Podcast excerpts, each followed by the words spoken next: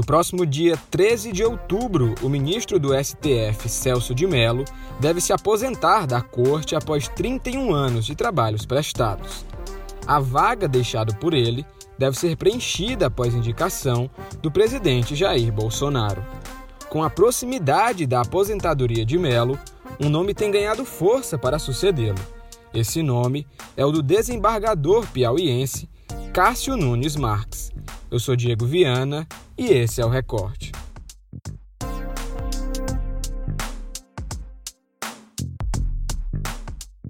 Natural de Teresina, com larga experiência como advogado, Cássio Nunes Marques tem 48 anos. Desde 2011, ele atua como desembargador do Tribunal Regional Federal da Primeira Região, o TRF1.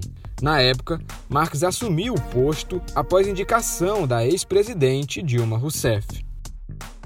O nome de Cássio ganhou força para substituir Melo após uma reunião entre ele e o presidente Jair Bolsonaro. Segundo informações do colunista do G1, Gerson Camarote, na última terça-feira, 30 de setembro, Cássio e Bolsonaro se reuniram com os ministros Gilmar Mendes e Dias Toffoli. A pauta da reunião foi a sucessão do ministro Celso de Mello. Advogados com acesso aos tribunais superiores de Brasília avaliam o desembargador como uma pessoa muito séria, com atuação dura contra poderosos e olhar sensível para questões humanitárias. Segundo pessoas que conviveram com o magistrado, Marx tem um perfil centrado, discreto e religioso. Ele é católico e não evangélico, como sugeriu o presidente Jair Bolsonaro ao anunciar no ano passado o perfil de magistrado que ele indicaria para uma vaga no STF.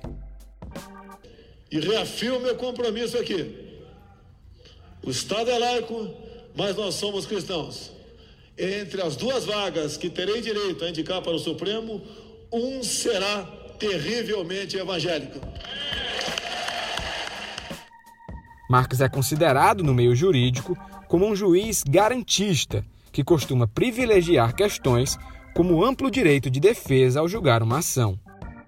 Uma das decisões que marcaram a carreira de Marx foi a condenação de uma promotora de Brasília pela tentativa de extorsão ao ex-governador do Distrito Federal, José Roberto Arruda. O relator do caso, o desembargador federal Cássio Marques, defendeu a condenação do casal Gerner e foi acompanhado pela maioria dos magistrados. Considerando os graves atos dolosamente praticados por Débora Giovanetti Macedo Gerner, entendo que a permanência da ré no Ministério Público do Distrito Federal e Territórios compromete, inclusive, o bom exercício das atribuições constitucionalmente deferidas ao parquê, tal como o exercício da titularidade privativa da ação penal, artigo 129.1 da Constituição. Ora, tratando de ré condenada por crime de extorsão, é inequívoco que Débora Gerner padece de legitimidade moral e legal para deflagrar eventuais ações penais contra terceiros ou mesmo zelar pelo efetivo respeito aos poderes públicos e dos serviços de relevância pública aos direitos assegurados na Constituição. Outro caso de grande repercussão a qual Marx participou foi em 2015, quando votou contra a deportação do italiano Cesare Battisti, condenado em seu país pela morte de quatro pessoas. Em 2010, o então presidente Luiz Inácio Lula da Silva concedeu asilo político a Batiste.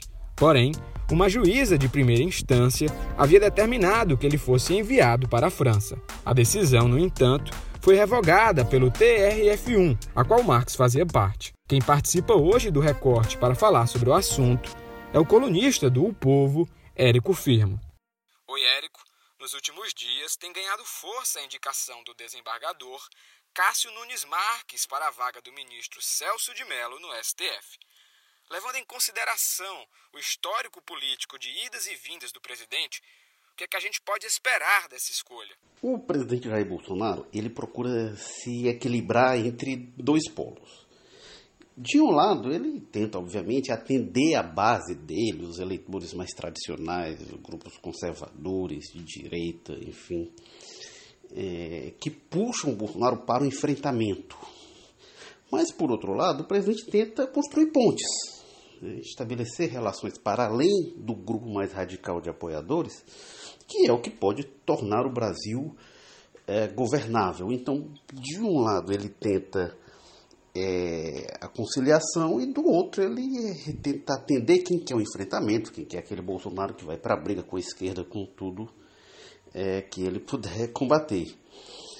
Então, de um lado se puxa para a pacificação e de outro para o confronto. O que explica essa mudança de perfil na escolha do indicado? Essa escolha é um aceno à pacificação com alguns setores, né? muito importante com o Supremo Tribunal Federal, com o Judiciário. Ele é um nome que vem da magistratura, o Cássio Nunes.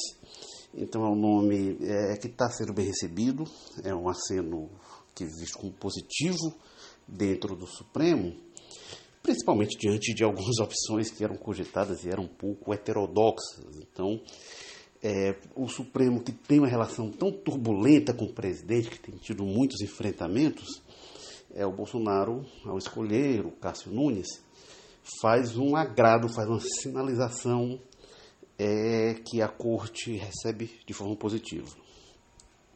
E aí, é, do outro lado, é, ele também agrada muito fortemente o Centrão, né, que o bem recebeu bem.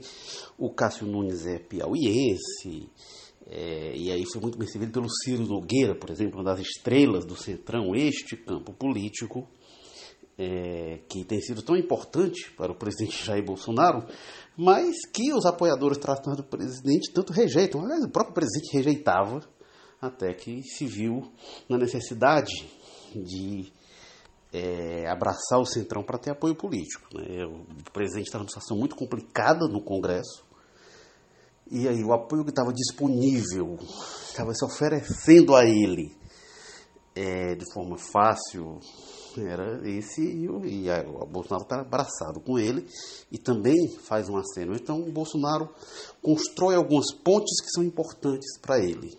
Outro ponto é como fica a relação do presidente com a sua base apoiadora caso Marques seja oficializado como ministro. É, o ponto problemático para ele é que isso desagrada a base bolsonarista que nas redes sociais, nessa arena que os bolsonaristas tanto transitam, tanto usam, começou um movimento contra o Cássio Nunes.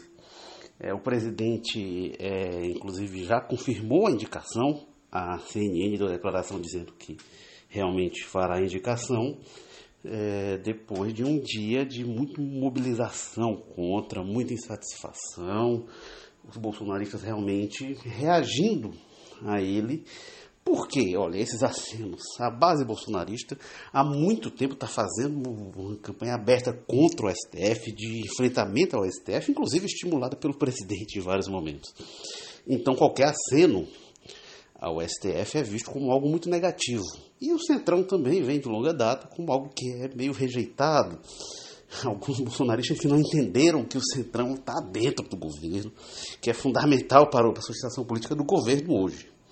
Mas o fato é que tem esses incômodos é, e o Bolsonaro vai ter de administrar isso, porque a base mais radical do bolsonarismo que é o enfrentamento, que é o Bolsonaro que vai lá e que diz mesmo e bota o dedo na cara da esquerda e que todo mundo é comunista e não quer saber de Supremo, não quer saber de nada e faz o que quer e bate na mesa.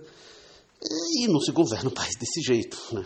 Não se governa um país desse jeito. O Bolsonaro vai da forma dele atabalhoada, tentando estabelecer as pontes possíveis, tentando dar os sinais que ele consegue. É pouco, é pouco para trazer estabilidade para esse governo tão instável, tão turbulento, mas é um, um, indicativo nesse foro, o STF, com o qual o Bolsonaro teve tanto problema, tanta batida de cabeça, mas agora vai colocar o seu primeiro nome lá na composição desse tribunal. O recorte de hoje vai ficando por aqui. Se você quer ter acesso a conteúdos como reportagens especiais, séries, docs e livros, assine o Povo Mais. Até a próxima!